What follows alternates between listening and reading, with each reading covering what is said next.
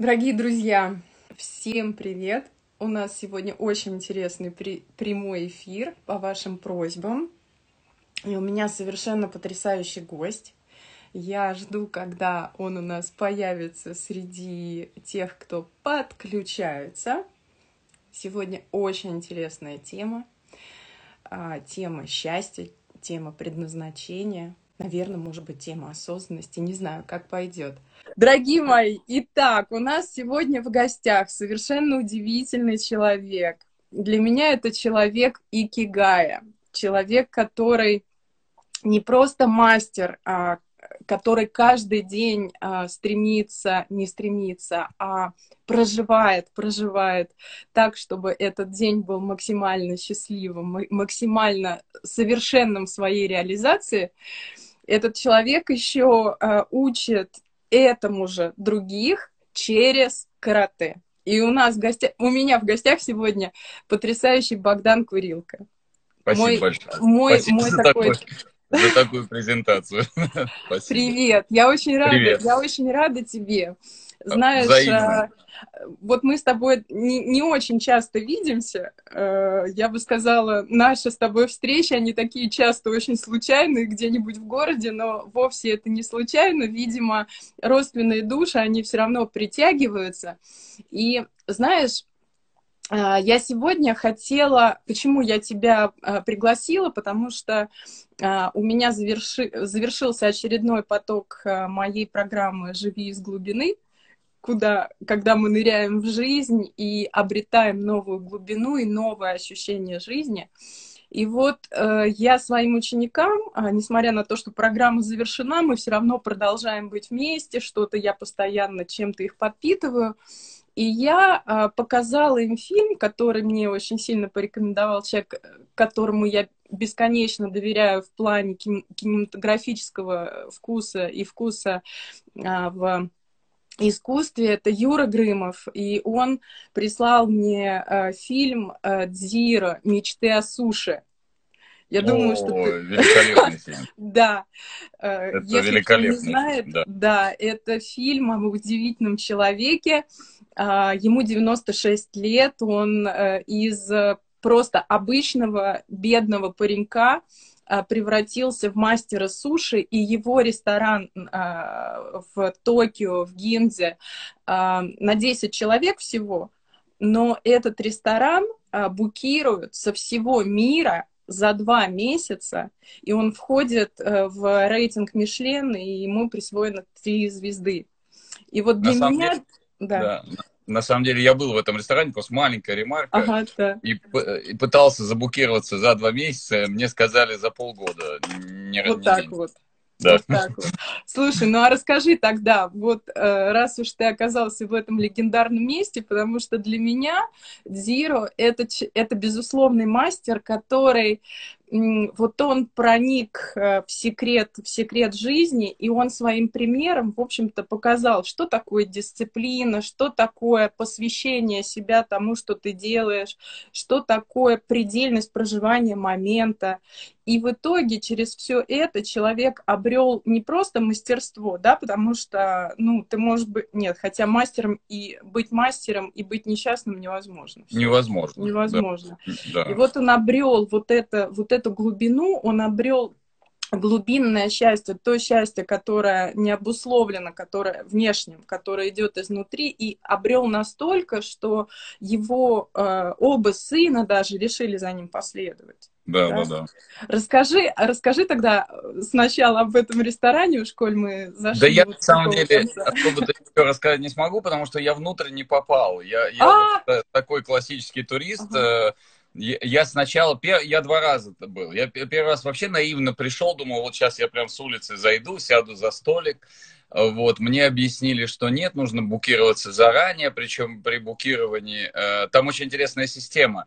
То есть э, ты э, никакого меню в ресторане нет, даже близко. Ты не выбираешь, что есть, выбирает повар чем он тебя будет кормить. Э, Причем как бы нет постоянного набора суши. Э, То есть это зависит от сезонности, от его настроения, от э, его, так сказать, творческого порыва. Причем при букировании ты платишь достаточно серьезную сумму депозита, по-моему, в районе тысячи долларов, вот, и, и, собственно, эта сумма депозита потом входит в счет. Угу. Отказаться от бронирования ты не можешь. Ну, ну это как бы вот из интереса. Да. да. да. То есть э, это, это на самом деле так. Э, масса людей, которых я знаю, мечтают попасть в этот ресторан, но это действительно очень, очень просто.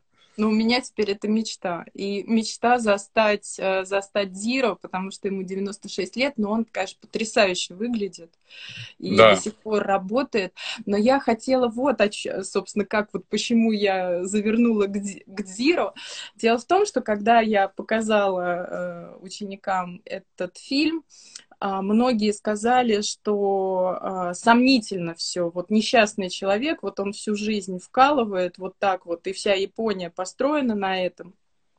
И у них э, высокий очень э, процент самоубийств из-за того, что вот люди просто погружаются в такую депрессию.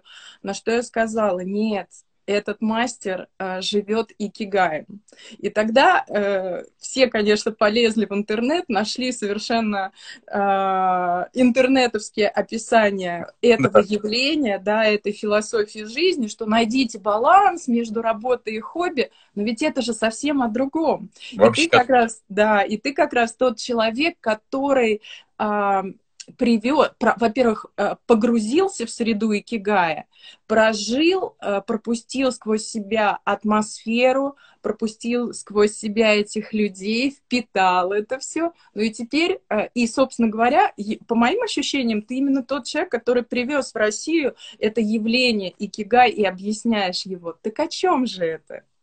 Ну, на самом деле, совершенно верно, что Дзиро не вкалывает ни в коем случае, потому что э, это прям совсем не подходит. Более того, ну вот с точки зрения как бы вот этой культуры, э, вот ты говоришь, он прекрасно выглядит, да? Э, есть такая поговорка на Окинаве, что человек начинает умирать, когда теряет свое предназначение. Поэтому человек, который находится вот в, в потоке своего предназначения, человек, который живет им, он живет настолько полной, насыщенной жизнью, что ему надо завидовать, а не переживать за него. И, собственно, эти люди, как правило, живут достаточно долго. Ну, достаточно вспомнить, что Окинава у нас остров долгожителей, что э, по официальным данным на 100 человек э, 20 перешагивают столетний возраст. Это очень большой, это самый большой показатель в мире, в принципе. Там очень высокие средние, э, средняя продолжительность жизни. И, в принципе, э, все исследователи, которые занимались этим вопросом, э, основной причиной вот такой долгожительства такого называют именно икигай, вот во всей его сумме. А, Причем, что это такое? Ну, как бы говорить о том, что икигай это японское явление, не совсем правильно, да? Икигай это все-таки явление, возникшее именно на Окинаве. Почему да. это важно подчеркнуть? Потому что э, иначе мы не поймем, а, почему Икигай э, появился вообще. Угу. Дело в том, что Окинава-то она Японией стала только в 1869 году. Да. Собственно, вот после революции Мэйдзи японцы присоединили Окинаву практически насильно, и вот она стала префектурой японской.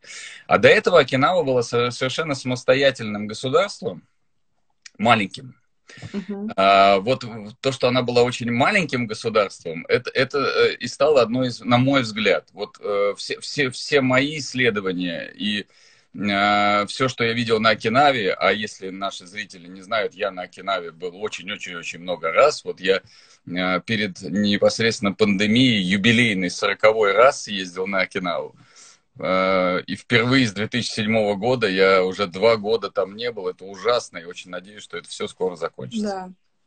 Вот. Э, и, эм, собственно, почему то, что Окинава была маленьким государством, это ключ к пониманию. Э, дело в том, что Окинава, она очень хорошо географически расположена. Она расположена прямо в центре так называемых вот ази азиатских торговых путей.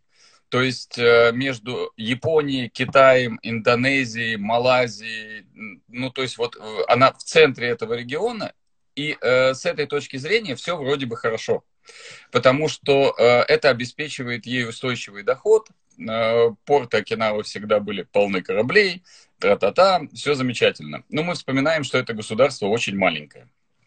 И, соответственно, как э, очень маленькое, но очень богатое государство, оно в то время привлекало, скажем так, лишний интерес. В этих условиях э, ему крайне сложно было оставаться самостоятельным. Поэтому э, вот нам сейчас придется небольшой экскурс в историю сделать. Я надеюсь, это будет не скучно. Я постараюсь очень быстро, но без этого не понять. Угу. Вот. И если мы посмотрим на Окинаву вот э, как бы в самом начале ее истории, то это было такое вот маленькое феодальное государство, как во всем, во всем нормальном феодальном государстве. Там были феодалы, которые делили землю, воевали друг с другом. Ну, и как бы вот на этом клочке земли постоянно шли какие-то, так сказать, войны, распри, и не, не было единства. Собственно, как во всем мире в то время. Потом там появляется, э, скажем так, э, грамотный, э, политически подкованный руководитель, и он совершает действо, которое определяет всю дальнейшую историю Окинавы. Mm-hmm. Он понимает, что он один не сможет Окинаву объединить, потому что остров маленький, феодалов много, Поэтому он э, предпринимает такой вот совершенно, на мой взгляд, гениальный шаг. Он обращается к очень сильному соседу, а на тот момент самый сильный сосед – это китайский император. И он говорит, «Э, китайский император, я буду твоим вассалом, буду платить тебе дань, но вот, пожалуйста, э, окажи мне помощь, я хочу объединить Окинаву. Китайский император говорит, что это замечательная идея, и Окинава становится объединенной под единоличным правлением, но очень важно, под китайским протекторатом. То есть, причем, э, чтобы понять, насколько влияние Китая было сильно в тот момент на Окинаву, э, король Окинава, это было королевство, он, угу. например, следующий король, там, его сын, не становился королем после смерти папы, как во Франции король умер, да здравствует король. Да, да, да.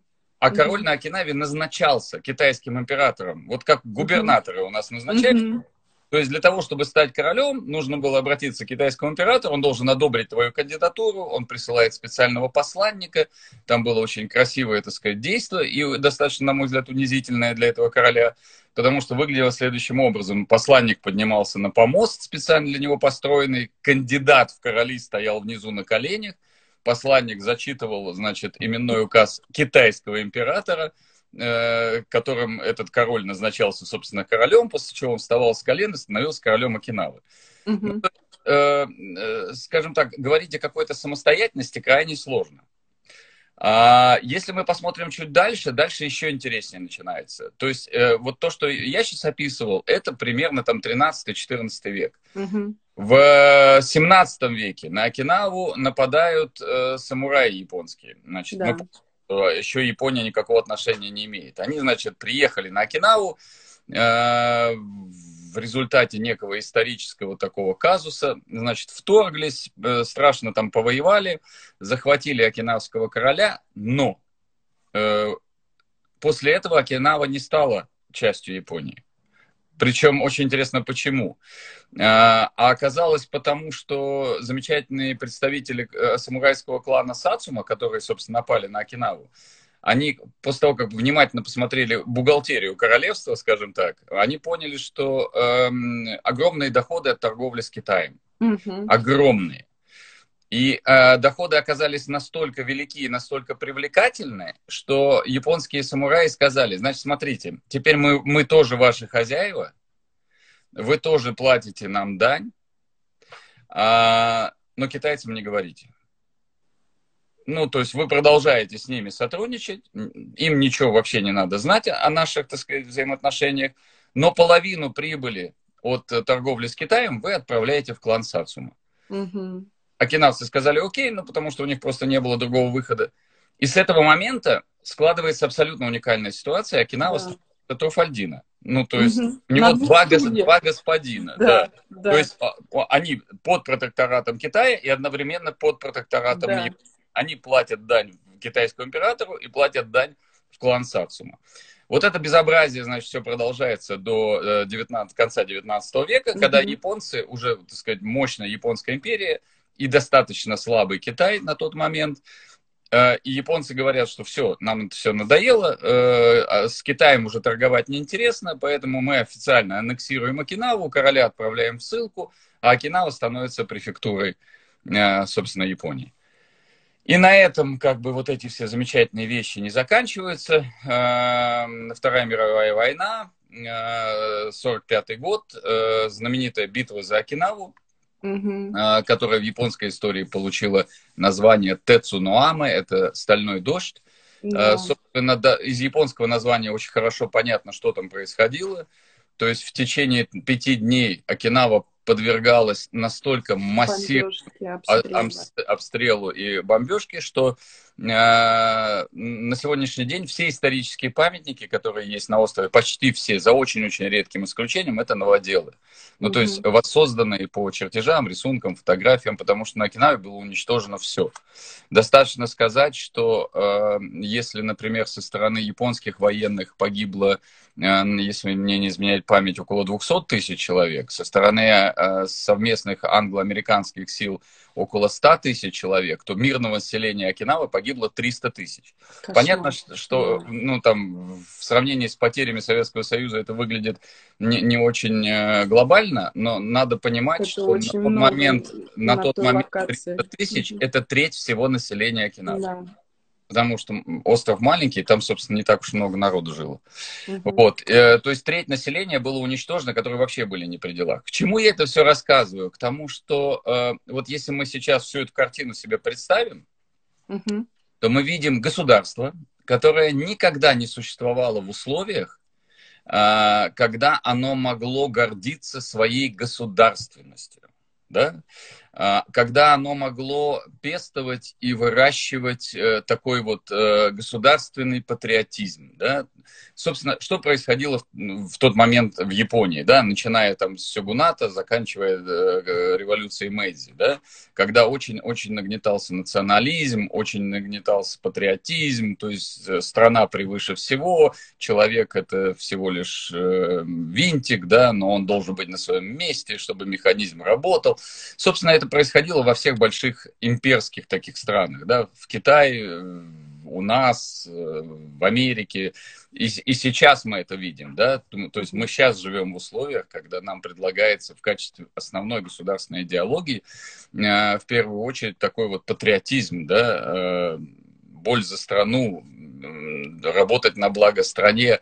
А теперь представьте себе, что мы живем в государстве, маленьком островном государстве, которое все хотят э, как бы поиметь. Да, вот. захватить. Но, но, при, да, но при этом э, и постоянно мы от кого-то зависим. То есть у нас угу. вообще никакой самостоятельности. То есть ни о каком патриотизме там даже близко речи не идет. А, тут скорее речь идет о выживании. Да? Ну, как всерьез можно гордиться страной, которая одновременно находится в зависимости от двух других стран, да? куда приезжают чиновники из Китая и чиновники из Японии, им всем кланяются, страшно радуются. Да? А, и как бы то есть оказалось э, в, вот в том месте, где у всех нормальных стран была некая государственная идеология, здесь оказался вакуум. Причем э, вакуум оказался, который заполнила очень интересная э, штука. То есть э, в отсутствии вот этого вот патриотизма в рамках страны, угу. вот эта вот идея, что за кого-то надо, так сказать, бороться, она схлопнулась до человека. И на Окинаве появился такой лозунг, который потом э, один из королей Окинавы, собственно, озвучил и фактически сделал вот той самой государственной идеологией, которая звучит на окинавском языке. А здесь надо сказать, что окинавский язык это не японский язык, у них да, свой да, язык, да, который японцы да. непонятен даже, да. да который японцы старательно уничтожали, когда угу. после аннексии. Вот. Так вот, на окинавском языке этот лозунг звучит как «Нучи Дутакара». «Нучи Дутакара» — это жизнь – главная ценность. То есть э, фактически э, вместо некой такой государственной ура-патриотической идеологии э, в ее отсутствие возникла идеология, которую я могу назвать такой очень здоровый, трезвый эгоизм. Mm-hmm. То есть жизнь каждого человека, она стала самой главной ценностью. Проще говоря, э, народ Окинавы сказал, да, мы не можем гордиться государством, но мы гордимся каждым из нас. Вот каждый окинавец – это вселенная в себе, и он является самой э, важной штукой, он является носителем как бы нашей культуры, нашей, так сказать, традиции, поэтому мы патриоты себя. Ну, то есть вот прям себя любимых. И э, фактически, э, вот на мой взгляд, вот эта вот идея Нучи Дутакара, жизнь – главная ценность, она и стала основой того, что мы сегодня называем Акигай, потому что э, вот э, в условиях, когда э, жизнь человека была признана главным достоянием, э, главной целью этой жизни стало обретение счастья. Вот ни много ни мало. Ну, потому что если человек главная ценность, да, он, mm-hmm. он жить хорошо, а живет хорошо человек счастливый, да. И, и вот здесь как бы э, необходимо было понять, а что является основой этого счастья. Да. Опять же, когда я говорю необходимо было понять, мы же понимаем, что это все складывалось стихийно, никто это не исследовал. Да? И вот они в ходе своей некой эволюции пришли к пониманию, что э, основой Э, счастливой жизни человека является его предназначение. Ну, то есть вот обретение предназначения – это и есть самое большое счастье. То есть тот самый икигай, вот та самая ценность жизни. Да. И, э, как говорят на Окинаве, э, путь к икигай – это великолепное э, путешествие, да. а обретение икигай – это величайшее счастье. Да. Ну, ты даже когда находишься на пути к Икигай, тебе уже хорошо. Ты уже в процессе как бы обретения счастья. Вот. И э, здесь еще очень важно сказать об одной составляющей э, Икигай. Э, мне очень часто говорят, мне даже пишут в последнее время, угу. предлагают, чтобы я научил людей Икигай. Чтобы я некое обучение, после которого человек... Научите, станет... научите меня жить, да? А сейчас же очень, ну, это же очень распространено. То есть, на самом деле, люди очень хотят, чтобы их научили жить. Конечно. Чтобы волшебную такую таблетку им дали, и они хоп, Но этого не бывает. Нет, да. К сожалению, надо очень много работать. Вот, вот кстати, я... тут у нас пишут в комментариях, научите. Ну вот э, я, я, собственно, э, на что обращаю внимание, на то, что э, идея Икигай, вот почему меня очень сильно бесит, э, вот эти все, э, как ты вначале сказала, э, интернет-варианты объяснения да. Икигай. Да? Когда ты смотришь очередного гуру, и он такой, Икигай – это легко. Да. Вас рабо- работа говно, ничего страшного, найдите себе хобби и обретите счастье. Это так не работает. Вот это, это вообще так не работает. Вот это баланс между хобби и работой. Это баланс между чем? То есть это вообще люди не понимают, о чем они Абсолютно. говорят. И да. самое главное, что а, они транслируют то, чем они не живут, чего нет у них внутри. Ну, конечно. Судя, да. судя по таким вещам. Да, абсолютно. Потому что э, на самом деле, ну, то есть это полное противоположность понятию икигай, да, потому что если при наличии работы тебе надо, чтобы быть счастливым, искать хобби, хобби ты да. икигай, ты да. чувак, у тебя проблемы, прям очень серьезные, тебе надо да. пересмотреть э, с, свое отношение, жизнь и понять, нужна ли она тебе вообще. Да. То есть икигай это когда э, все, ты, ты живешь, тебе не нужно хобби у тебя нет на него времени, потому что ты и желания, ты занимаешься любимым делом изначально, ты находишься в нем внутри, ты находишься вот в этой своей вселенной. Причем это не обязательно, э, вот э, если посмотреть опять же на тех окинавцев, да, сегодняшних, а, это маленький остров, это э, не очень богатая э, префектура, одна из самых бедных японских префектур.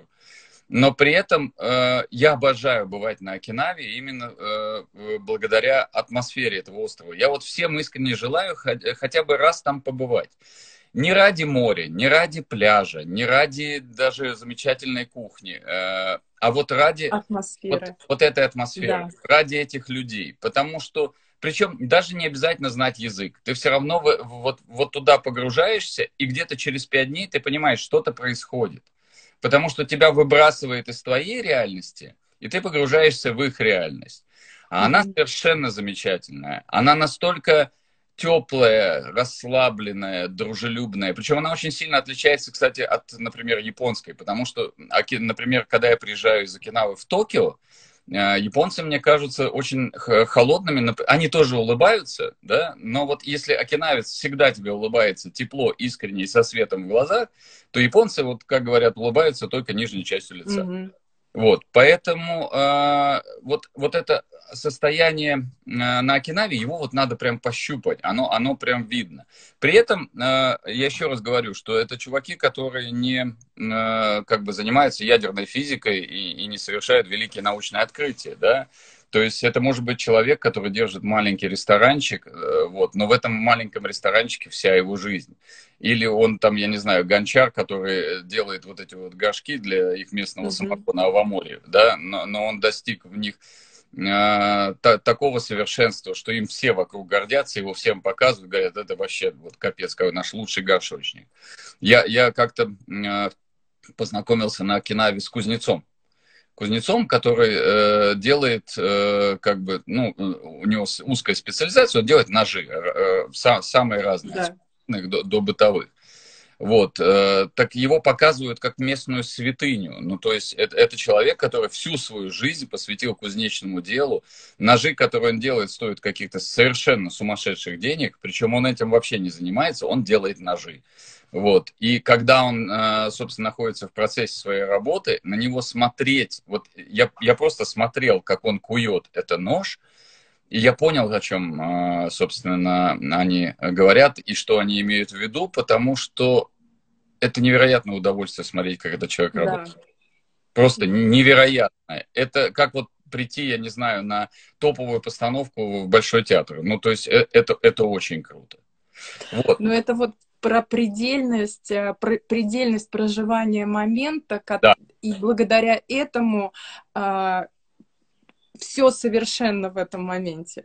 Знаешь, у меня есть э, японские друзья, как раз у меня есть японцы э, из Токио и есть японцы с Окинавы.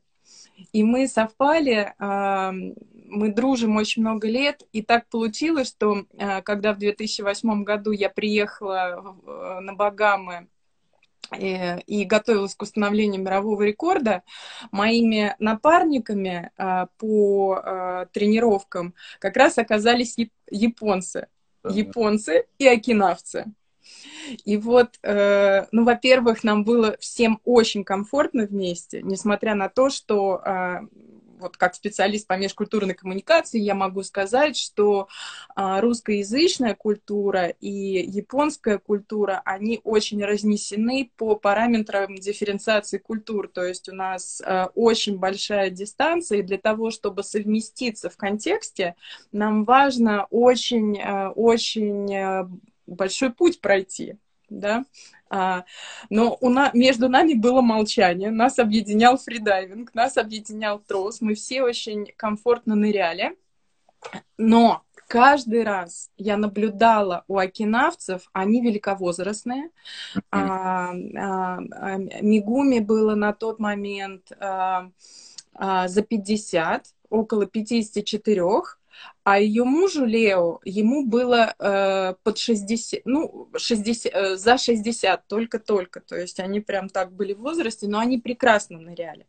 С точки зрения техники, знаешь, вот если посмотреть на технику, там много над чем можно работать. То есть она несовершенна. Но как они проживали каждый нырок, что было на их лицах, потому что каждый нырок это было тотальное счастье. И каждая мелочь, которую они проделывали, это было тотальное счастье. И так было изо дня в день. Когда мы заканчивали нырятельную сессию, и, знаешь, такие немножко, э, я, ну, те, некоторые измученные, измученными выходили из воды, потому что ныряние в глубину, оно, оно требует, оно забирает много энергии. Конечно. То есть, с одной стороны, ты очень много обретаешь, но с другой стороны, есть определенные физиологические процессы, из-за которых ты очень сильно устаешь. Ну, потому что там у нас даже на глубине небольшой отек легких возникает мы возвращаемся, то есть мы ныряем с одним объемом легких, а возвращаемся с другим объемом легких. И несмотря на вот эти все изменения, несмотря на усталость, я видела, как они используют каждую возможность для того, чтобы наладить вот этот баланс внутри себя, да, и выйти из воды счастливыми. Мигуми брала своего мужа, э, укладывала его на спину, и под волнами океана, воды, она делала ему вот такой вот, э, делала контактную импровизацию с водой, расслабляла его, такой массаж через, через воду. И понимаешь, вот я тогда, э, у меня просто было мурашечное абсолютно ощущение от всего этого, потому что ты соприкасаешься с с такой глубиной понимания жизни, процессов, э, себя, контакт, глубина контакта с собой, да, это, конечно, потрясающе. И вот скажи мне, пожалуйста, как окинавцы приходят к, к тому, а, что они чувствуют, что является их предназначением, то есть вот что важно сделать для того, чтобы обрести икигай. И я знаю, что ты отмечаешь очень часто, что до определенного возраста, э, особенно это касается мужчин, мужчина вообще не мужчина, ну то есть он после вот только определенного возраста как бы рассматривается мужским населением Окинавы настоящим истинным таким носителем, носителем тех ценностей, э, которые которые, которые, которые живут там в людях, которые рассматриваются как э, признак успеха. Угу. Вот давай сначала про то, как, соответственно, что важно сделать, чтобы прийти к Акигаю, да? Ну, ну это, это очень такая западная, вот я прям я по-западному как-то сказала, да, вот как достигнуть, хотя этого невозможно достигнуть, да, это ты проживаешь, но вот как, как хотя бы каким должен быть этот путь, вот как ты его видишь, чувствуешь? Это, вот знаешь, э, э, ну, ты, ты совершенно правильно сказал, что ты даже ставишь вопрос очень по-западному, да, то есть, э, так, чуваки становятся счастливыми, э, как как мне стать счастливым, как эти чуваки? Дело в том, что э, вот в ответе на твой вопрос, собственно, в том числе ответ на вопрос, почему я не учу икигай, э, ну вот как бы, то есть я не, не беру неких учеников, которым я говорю, сейчас я вас погружу в икигай, вы станете счастливыми, а за это дадите мне вагон денег. Вот. Сейчас, извини, можно я для слушателей просто озвучу, что у тебя школа карате, да. что ты э, учишь э, окинавскому стилю э, карате. Да, да. И, и, и, кстати, ты очень круто изменил свою жизнь, потому что ты был очень успешным, очень мощным журналистом, и в какой-то момент, когда ты просто понял, что это все не туда, а внутри тебя рвется вот это стремление продолжать свой путь через карате, даже несмотря на то, что все это было в таких непростых условиях, у тебя понятно, что выходя из этой журналистской жизни, ты проваливался в некую такую финансовую э, разницу, у тебя на тот момент вы ждали пополнения в семье, но ты сделал этот шаг, и произошло совершеннейшее чудо. Так, так, так. И теперь продолжай. Тут такое было маленькая, маленькая подсветочка для Спасибо. наших слушателей, да. Так вот, э, собственно, одна из причин, почему э, икигай достаточно сложен к экспорту, заключается в том, и это ответ на твой вопрос, что человек, человеку самому по себе прийти к пониманию своего предназначения, а потом решиться настолько изменить жизнь, чтобы жить в этом предназначении, обрести его, сказать, что крайне сложно, не сказать ничего. Ну, то есть э, это прям, это очень-очень сложно. Если бы вопрос стоял так, наверное, мы бы сейчас не говорили про такое явление, как икигай. Да. Дело в том, что э, вот э, если приехать на Окинаву сегодня, в наше время, то э, одна из вещей, которые бросятся в глаза, это огромное количество маленьких баров. Причем, когда я говорю маленьких, их, их сотни, их тысячи, они налеплены везде, они вот при каждом доме существует один или два вот таких вот маленьких бара. А, их огромное количество, а, и э, невольно начинаешь себя спрашивать, типа, ну, а зачем? Неужели они все процветают, да? Ну, то есть это прям вот на, на, на квадратный метр по 10 баров. Дело в том, что э, уже когда я начал ездить на Окинаву и стал знакомиться с этой культурой, я как бы узнал о том, что вот эти вот маленькие барчики, это э, бары Икигай фактически. Mm-hmm. а точнее это бары муай. Вот муай – это то понятие в икигай, без которого э, не понять, что такое икигай, не понять, как он достигается, невозможно. Муай – это благоприятная среда. Угу. Муай, э, вот самое древнее его, самое старое значение в окинавском языке – это сообщество соседей. Да. А, изначально Муаи на Окинаве возникли, вот если мы вспомним историю Окинавы, они возникли как помним, государство не особо может защитить своих зрителей, э, зрителей, жителей, потому что э, оно само находится как бы в подчиненном состоянии. То есть от кого защищать? От китайцев нет, не можем, потому что китайцы, собственно, хозяева, от японцев тоже не можем, потому что тоже хозяева. Э, жизнь тяжелая, еще пираты Мако нападают постоянно. В общем, э, веселье сплошное. И в результате э, в этих условиях люди стали объединяться вот в такие группы э, фактически э, соседей, то есть людей, живущих рядом, которые назывались Муай, и эти группы обеспечивали людям выживание. Mm-hmm. То есть они обеспечивали им пищу, они обеспечивали им защиту, они обеспечивали им кров, ну то есть вот все, что необходимо человеку, то есть одному выжить было нельзя. Выжить можно было только в очень сплоченном небольшом социуме. И вот этот небольшой сплоченный социум стал э, э, именно вот этот Муай.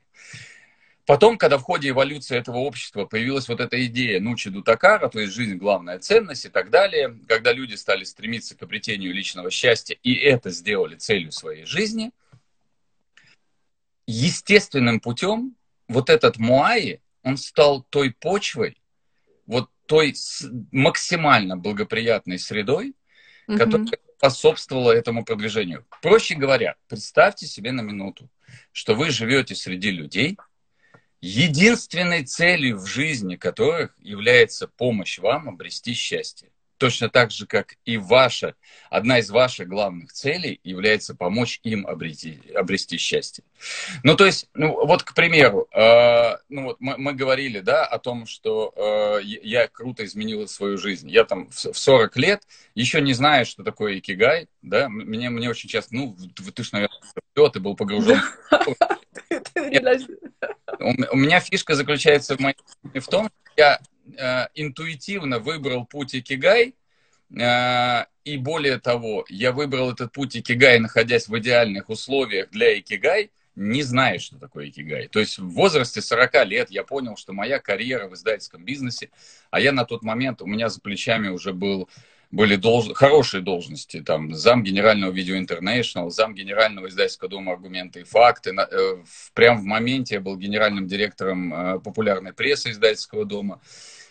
Я как-то очень ярко и сильно осознал, что я занимаюсь тем, что мне не нравится, что не, не нужно людям, что не приносит мне удовольствия.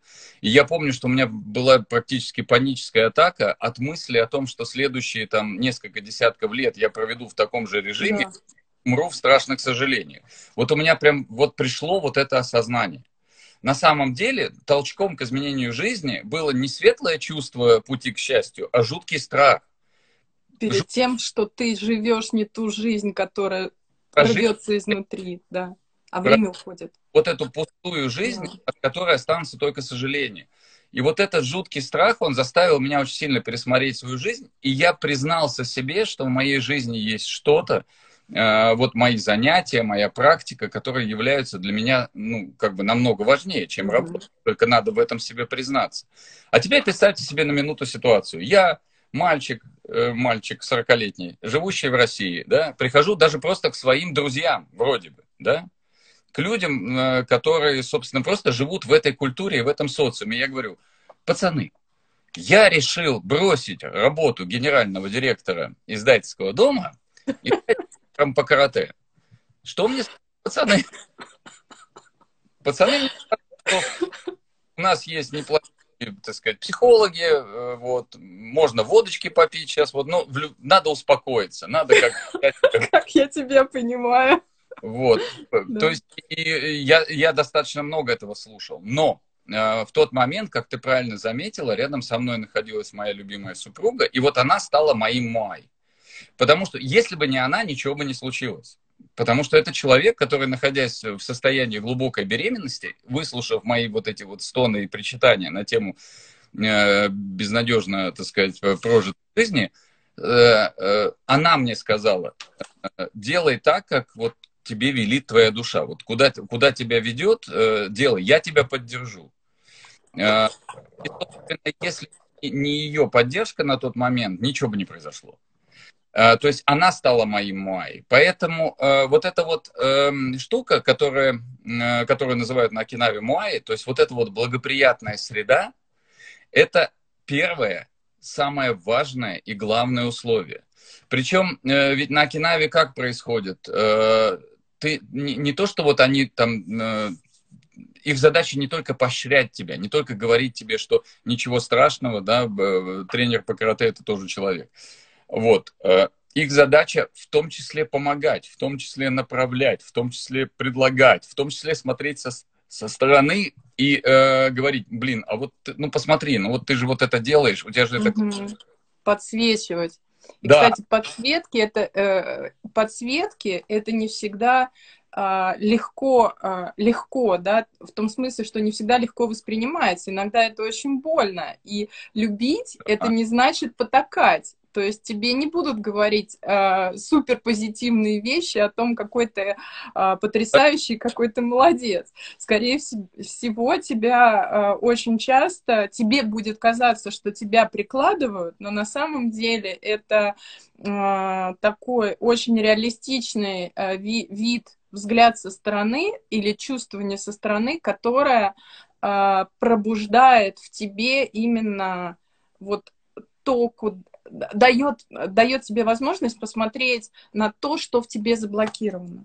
Да, да, совершенно верно. Это, кстати, по поводу того, что они не будут э, тебе э, говорить только хорошие вещи и всячески тебя поощрять. Я вот, э, как я уже говорил ранее, очень, очень часто езжу на Окинаву, надеюсь ездить. К моему учителю, э, ему в этом году исполнилось 83 года. Mm-hmm он еще бодр и веселый, надеюсь, таким останется очень-очень долго. Вот. Но я, я видел, э, соответственно, из-за того, что я очень много как бы с ним э, занимаюсь, много к нему езжу, я много раз видел, как он преподает. И э, вот такая вот зарисовка, да, это вот, кстати, очень окинавский такой подход к обучению, например, uh-huh. да? Uh-huh. Это их как раз вот подсветка, ну такая обратная подсветка, да, человеку дают понять, что это не твое. Mm-hmm. Я наблюдал, как приехали ребята из Франции тоже тренироваться. И вот стоит э, парень, значит, в додзе, в кимоно, делает какие-то движения, к нему подходит сенсей э, и поправляет его один раз. Поправил его, э, тот, значит, поклонился, продолжает делать и по- продолжает делать с ошибкой. Mm-hmm. Он подошел к нему второй раз, поправил тот снова поклонился и продолжает делать с ошибкой.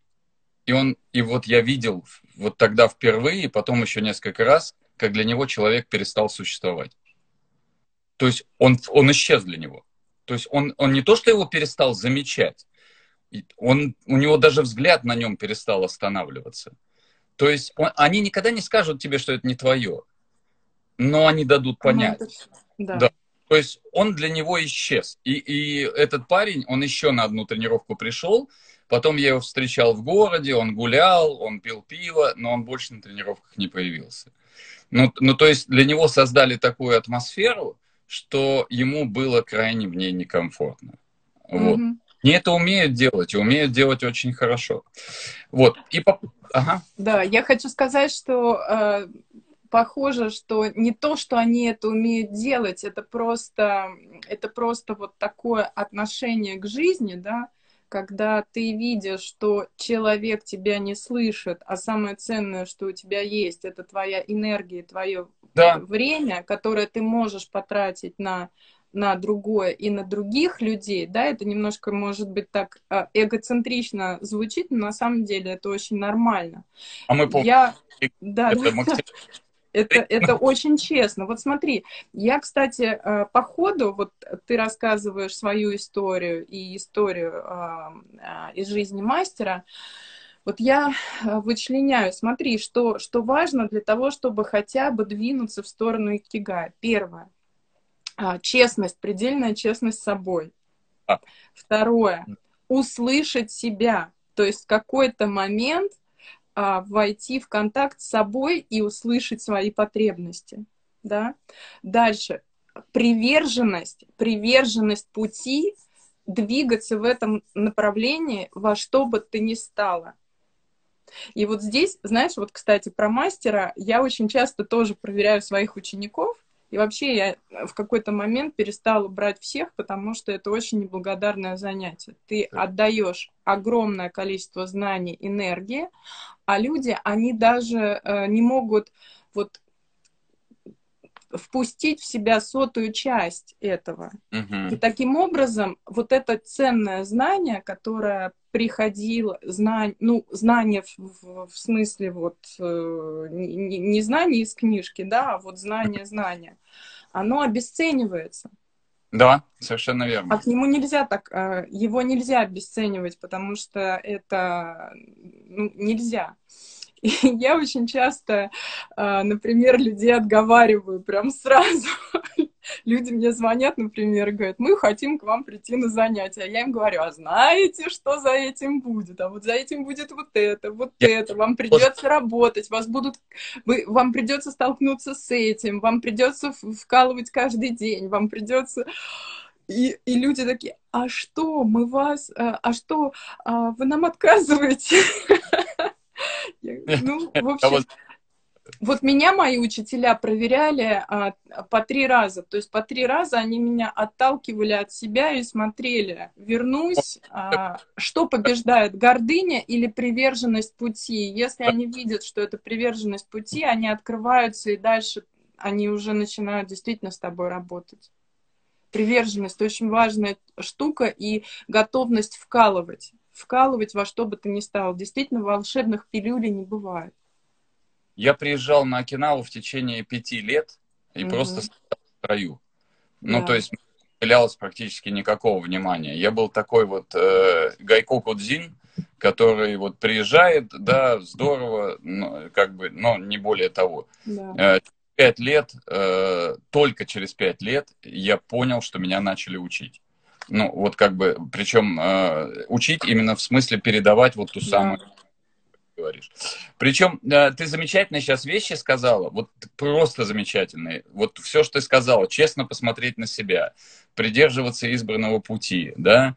Э, то есть, э, почему они замечательные? Вот если посмотреть на то, как записывается икигай, то там э, два, э, как бы, несколько характеров, разделенных на, на два смысла. Первый смысл – это ценность. Mm-hmm. Вот. А, а, вернее, первый смысл – это жизнь, собственно, ики, да? да. А вот второе значение гаи – это ценность, одно из значений, обретенное в борьбе.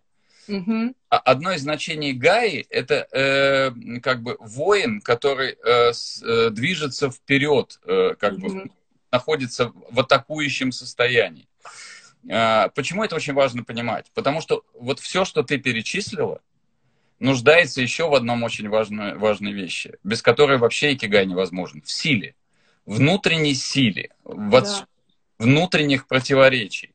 Потому что э, самое главное препятствие на пути постижения икигай – это мы сами. Э, это наши сомнения, это наши страхи, это наши, э, как бы вот то, что я называю, извиняюсь, внутренний засранец такой, да? да. Э, как я людям часто говорю о том, что вы, вы все, мы все, без исключения, делали в жизни поступки, за которые нам стыдно. Но нас их никто не заставлял делать. Никогда. Это только мы сами. Мы сами принимали решение сделать вот эту каку и сами принимали решение потом нести за нее ответственность. То есть вот, вот это вот э, как бы э, вну, внутренний враг, э, это наш самый, вот то, то сочетание наших слабостей, наших, так сказать, страхов, наших э, вот, вот, вот этих вот вещей, это является самым главным препятствием. Чтобы uh нужна сила. То есть, чтобы, чтобы победить вот это внутреннее сопротивление, нужна очень большая сила. Я, кстати, именно поэтому, когда меня люди спрашивают, э, как нам научиться у вас икигай, я говорю, приходите ко мне на тренировки. Да. Э, потому что на Окинаве очень интересно. Это, это у нас тренер по карате. У них нет никакого тренера по карате. У них есть наставник, у них есть сенсей, у них есть кёши, да, человек, угу. который учит людей. А, и э, как бы э, карате у них, э, ну, как они сами говорят, у арабов есть нефть, а у нас карате, да? Это главное культурное достояние Окинавы. Это то, что Окинава подарила миру. И э, мастер карате на Окинаве, например, обладающий высоким данным, например, десятым данным, это не просто человек, который занимается некой физкультурой. Это такой аксакал, то есть это старейшина, это представитель э, своего Моаи, это человек, который может к э, префекту Окинавы зайти без записи на прием. Это очень-очень уважаемые люди, которые оказывают огромное влияние на общество. Yeah.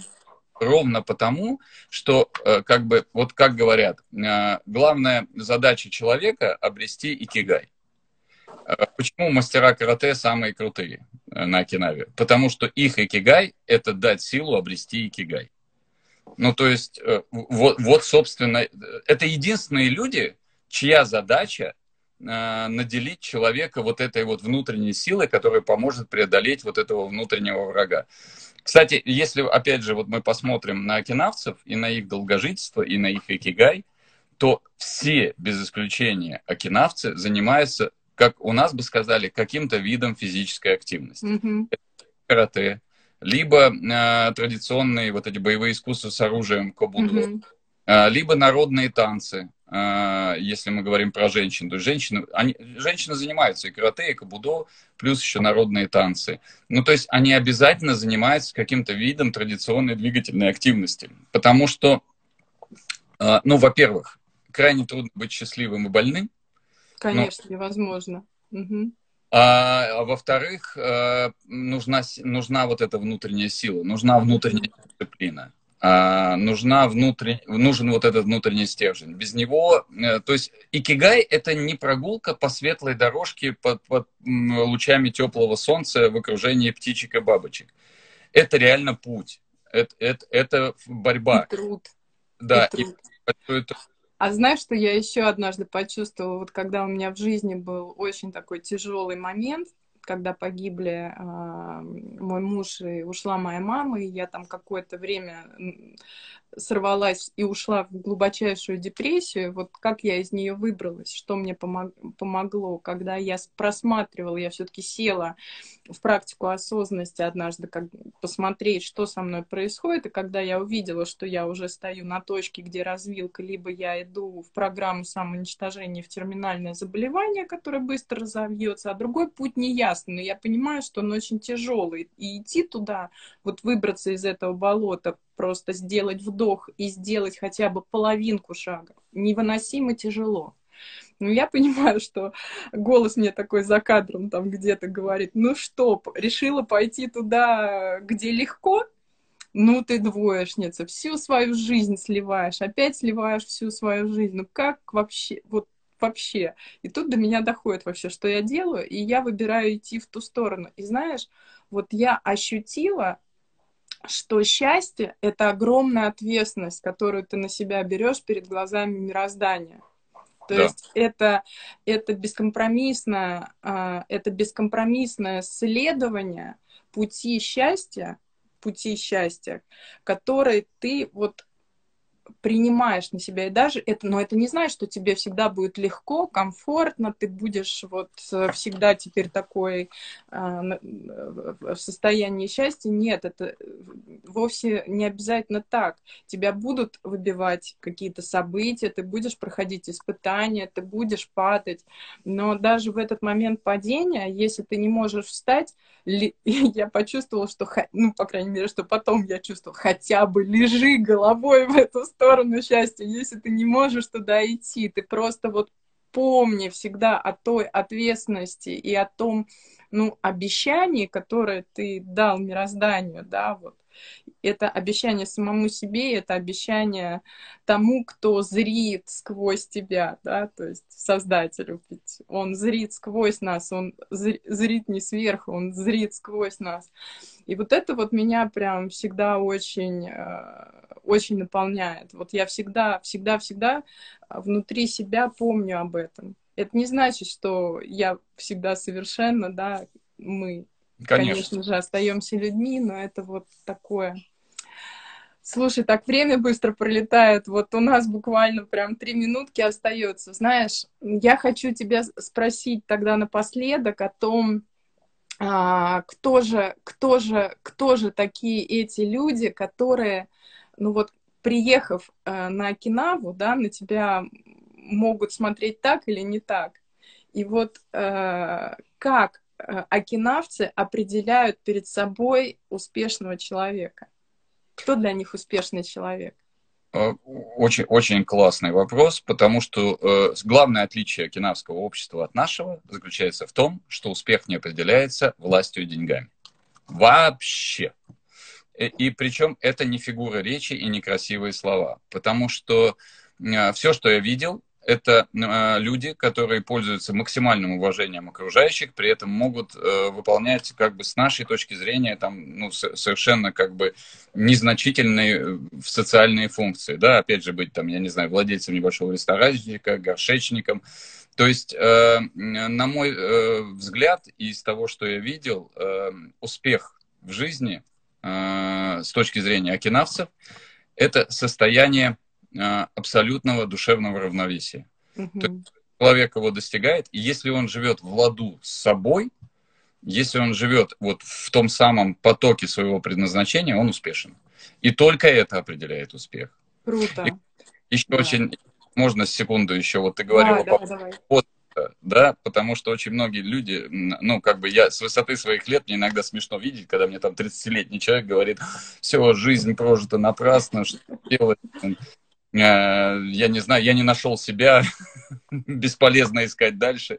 На Окинаве э, мужчина считается взрослым в 60, взрослым. До этого он юноша и подросток. Да. То есть 50 лет они на полном серьезе проходят в храме специальный красивый обряд, когда их посвящают во взрослую жизнь. Это очень важно, потому что, с одной стороны, это такое программирование на возраст, да. Очень трудно считать себя старым и ветхим, когда тебя вокруг не считают даже взрослым. Э, вот. А, но при этом а, они как говорят о том, что вот до этих 60 лет это время проб. Ну, угу. то есть ты можешь пробовать, ты можешь ошибаться, ты должен пробовать. Ты должен пробовать как можно больше. А вот к 60 уже надо найти себя. Поэтому как бы е- есть достаточно большой временной период для поиска икигай. Не надо этого бояться. Да. Богдан, дорогой мой, спасибо тебе большое за то, какую глубину ты э, принес с собой, потому что вот если погружаться в тему, то погружаться уж в нее глубоко, да, и спасибо тебе большое, что вот эта глубина, ты была тобой принесена. Спасибо тебе огромное за то, что ты являешься носителем носителем не просто этого явления, но ты носитель этого состояния. И я всем нам желаю того, чтобы мы с вами правильно себя пози позиционировали э, в нашем обществе, чтобы наш успех действительно был успехом излучаем мы счастье изнутри, находимся мы э, в состоянии мира внутреннего, транслируем ли мы это состояние наружу, потому что если оно есть у нас внутри, мы можем таким образом влиять на то, что нас окружает. И я очень-очень желаю, чтобы ты продолжил проводить Икигай Фест. Спасибо и большое. чтобы как можно больше людей приходили, соприкасались с этим, чтобы ты приглашал туда людей, которые действительно являются носителями икигая, и таким образом мы будем синергировать и создавать именно тот муай, да, ту среду экологичную, в которой мы будем расти. Я тебя очень сильно благодарю за сегодняшний эфир. Все пишут сумасшедшие, э, очень классные комментарии, до слез. Э, в общем, все очень тронуты. Давай еще что-нибудь интересное сделаем. Я бесконечно тебе благодарна. Я тебя очень-очень очень люблю ты. И спасибо, и спасибо все, всем всем, кто был с нами. Спасибо, дорогая. От нашего икигая, вашему икигаю. Спасибо. Спасибо тебе большое. Все, обнимаю крепко, ребят. Обнимаю. Спасибо. Всем пока. Счастливо, До... пока.